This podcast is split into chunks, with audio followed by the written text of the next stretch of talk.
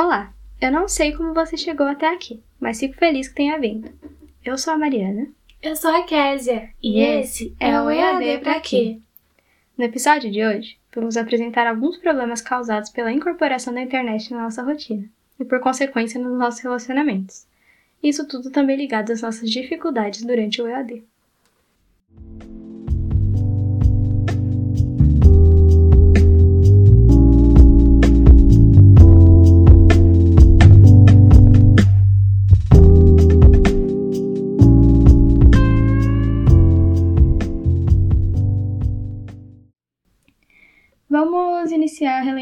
O desafio do último episódio, que era estipular um determinado tempo para estarmos nas redes sociais.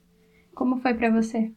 Bom, observando a forma como eu administro meu tempo, eu vi que aprimorando o modo como eu utilizo, eu consigo separar o que é mais importante para mim. E observando também os nossos seguidores que participaram do desafio, eu vim aqui para todos nós. Quando nós paramos para organizar o nosso tempo, nós vamos nos surpreender com o nível de desperdício. Também com a possibilidade de aumento de produtividade quando a gente passa a se organizar e determinar o que a gente precisa fazer durante o dia. Sim, gerenciar o nosso tempo é muito importante. Se você ainda não experimentou fazer algo do tipo, experimente e observe o quanto de espaço as redes sociais têm tomado da sua vida. E eu também notei que fazendo assim eu consigo utilizar as minhas redes sociais de uma maneira mais proposital, com um intuito. Uhum. Eu tive a facilidade de já não utilizar tantas redes sociais no meu cotidiano. Eu basicamente trabalhei com duas é, plataformas, que foi o Instagram, que é onde eu tô com mais frequência. Eu limitei a 40 minutos de uso assim por dia e deu super certo. E eu também uso bastante o YouTube, que eu até brinco às vezes, que é um buraco negro. E eu deixo pelo menos uma hora do meu dia lá, considerando as aulas que eu assisto por lá também, mas assim, no geral, foi um desafio tranquilo. É preciso saber utilizar a tecnologia. Apesar de seus inúmeros benefícios, ela tem causado impactos negativos que implicam em todas as áreas da nossa vida seja na área física, mental, educacional, familiar, enfim, todas, como temos mencionado tanto aqui. Verdade. Nós temos lançado desafios aqui no final dos podcasts, muitos lembretes lá no nosso Instagram, como forma de ajudá-los a buscar ter um uso mais saudável das redes. Alguns desafios serão mais difíceis, porém mantenha-se firme para obter cada vez mais sucesso.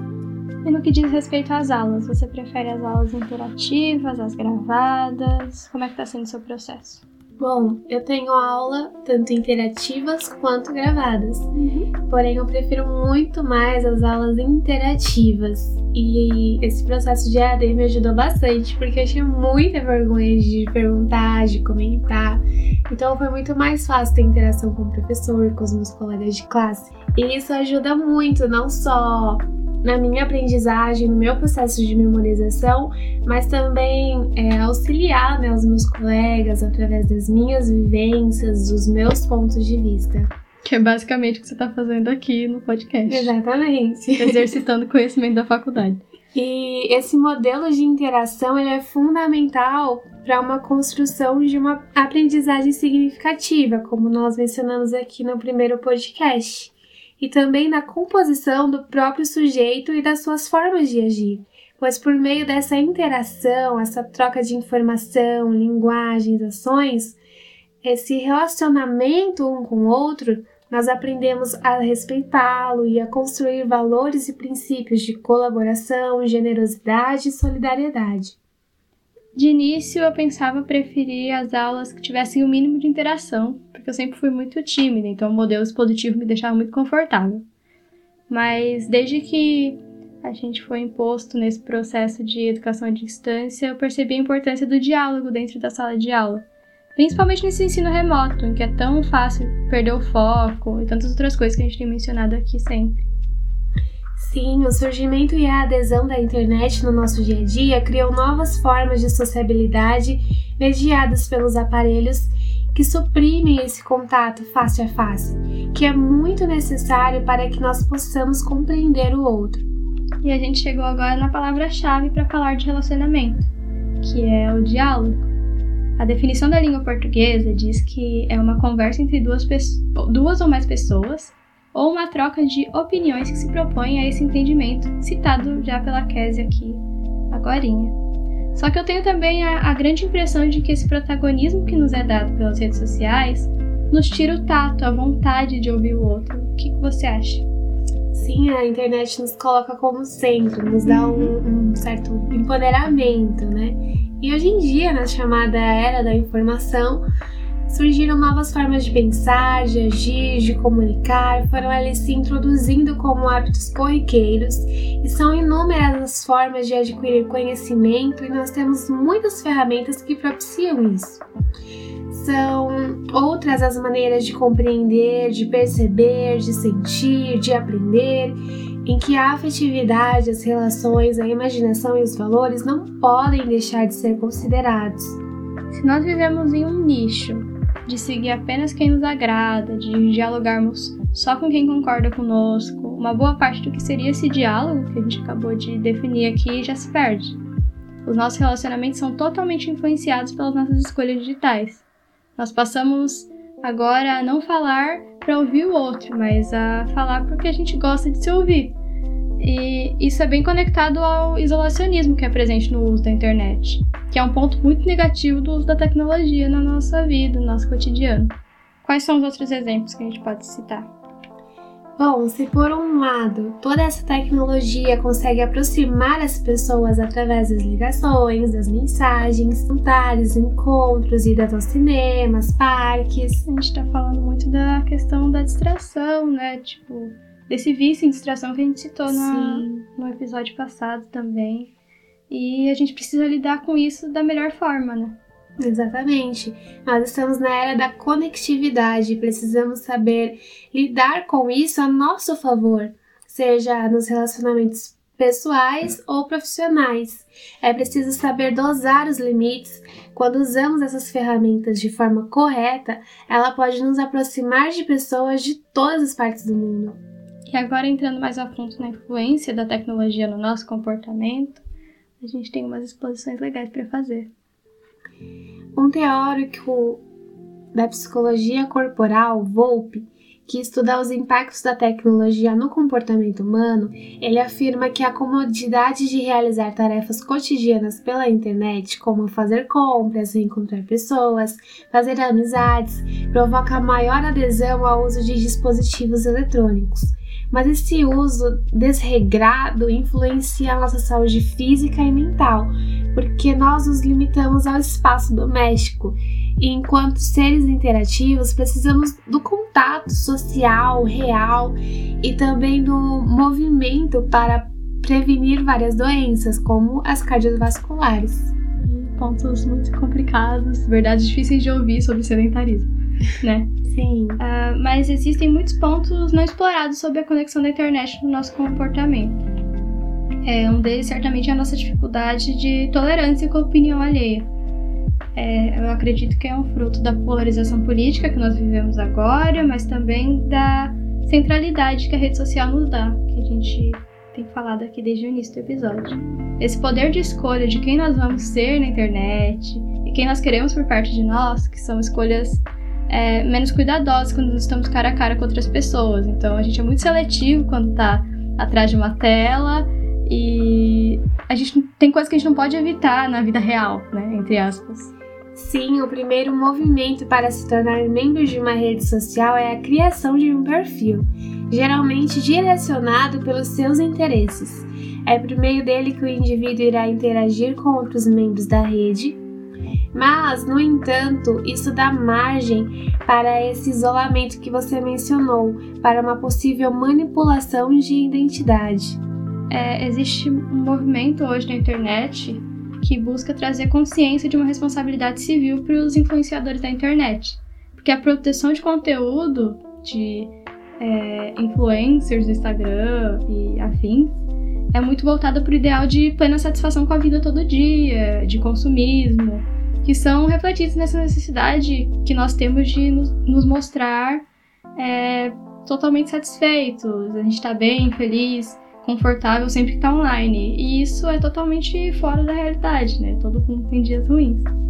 Exatamente. Todas essas interações da internet possuem como tema básico subjacente o desejo de guiar e regular a conduta dos outros, principalmente a maneira como as pessoas se tratam.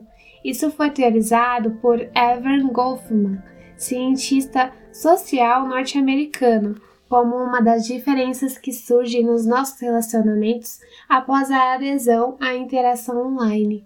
acredito que, mesmo sendo explícito, está bem ilustrado no nosso comportamento de repelir o diferente e criticá-lo de algum modo, e de nos aproximarmos de quem é como nós, as mesmas ideologias e gostos e interesses, quando na real, nem sempre as pessoas que curtem as mesmas coisas que nós, elas vão nos tratar bem, vão ser. É, vão estar dispostas a, a um, um diálogo, a promover tipo, um relacionamento legal. Nem sempre, mas a gente age como se apenas as pessoas que têm algo muito é, similar a nós mesmos fosse acrescentar alguma coisa na nossa vida. É, muitos dos momentos que deveriam ser aproveitados em um relacionamento são perdidos pelo uso da tecnologia. É claro que existem aspectos positivos, nós nem estaríamos aqui se não fosse por ela. Muito menos teríamos sobrevivido a essa quarentena tão abrupta que nos apareceu esse ano. Mas nada substitui um tete a tete, um olho no olho. tete a tete. Expressão muito boa. Uh, recentemente eu li que existe um projeto de lei no Reino Unido que proíbe os influencers de postarem fotos ou propagandas editadas sem o devido aviso de que aquilo é irreal para os seguidores. Para remediar não só uma crise de saúde mental dos cidadãos que se alastrou depois é, que esse tipo de coisa se tornou uma profissão, né, um, um sustento de várias pessoas na internet, mas também é a nossa percepção de que os outros não têm defeitos. A gente faz faz parte da sociabilidade, né? A gente entender que as pessoas elas têm erros, têm defeitos e saber lidar com esses inconvenientes que a gente pensa que são dessa forma, né? A gente também tem defeitos, a gente também erra. E na internet a gente perde muito essa noção de que, poxa, nem tudo são flores. Sim, há estudos na área da psicologia que refletem a falta de habilidades sociais dos jovens dependentes da internet. Então, esse uso exacerbado acaba provocando neles uma falta de autocontrole, de assertividade, abordagem afetiva e desenvoltura social. Se você é um estudante que ainda está lutando contra todas as adversidades do processo de estudar à distância e está nos ouvindo, nosso conselho para você é priorize o diálogo com seus colegas de classe, com os professores na medida que for possível Participe das aulas, não apenas assista uma exposição de conteúdo, porque esse é o único modo, talvez o modo mais efetivo, de é, fixar os conteúdos, né? E também, tipo, não transformar esse processo em algo é, mais isolado do que ele realmente é, né? A gente está dentro de um quarto, na frente de uma tela e ver o professor falando sozinho, porque às vezes a gente nem liga a câmera para poder mostrar o nosso rosto né? E é importante essa comunicação, né? Quando você expõe as suas vivências, os seus conhecimentos, isso auxilia muitas vezes para um outro aluno a uma assimilação melhor do conteúdo. Uhum. Então, é, a participação ativa do aluno na aula, essa interação, ela é muito importante para a aprendizagem. E Separe um momento da sua semana para ter uma conversa real com alguém que seja importante para você. Ouça ativamente também falar, né? Sem distrações e com interesse. Faça perguntas e não pense que é tudo sobre você. Esse é o nosso desafio da semana. Exercitar nossa compreensão do que os outros têm a dizer, buscando um relacionamento mais saudável com quem a gente ama. E também a melhor absorção dos conteúdos de AD. Bom, o nosso podcast tá terminando aqui, mas não se esqueça de compartilhar ele com aquela pessoa, aquele amigo que você não vê há muito tempo e também com seu colega de classe. Até o próximo episódio. Abraços virtuais!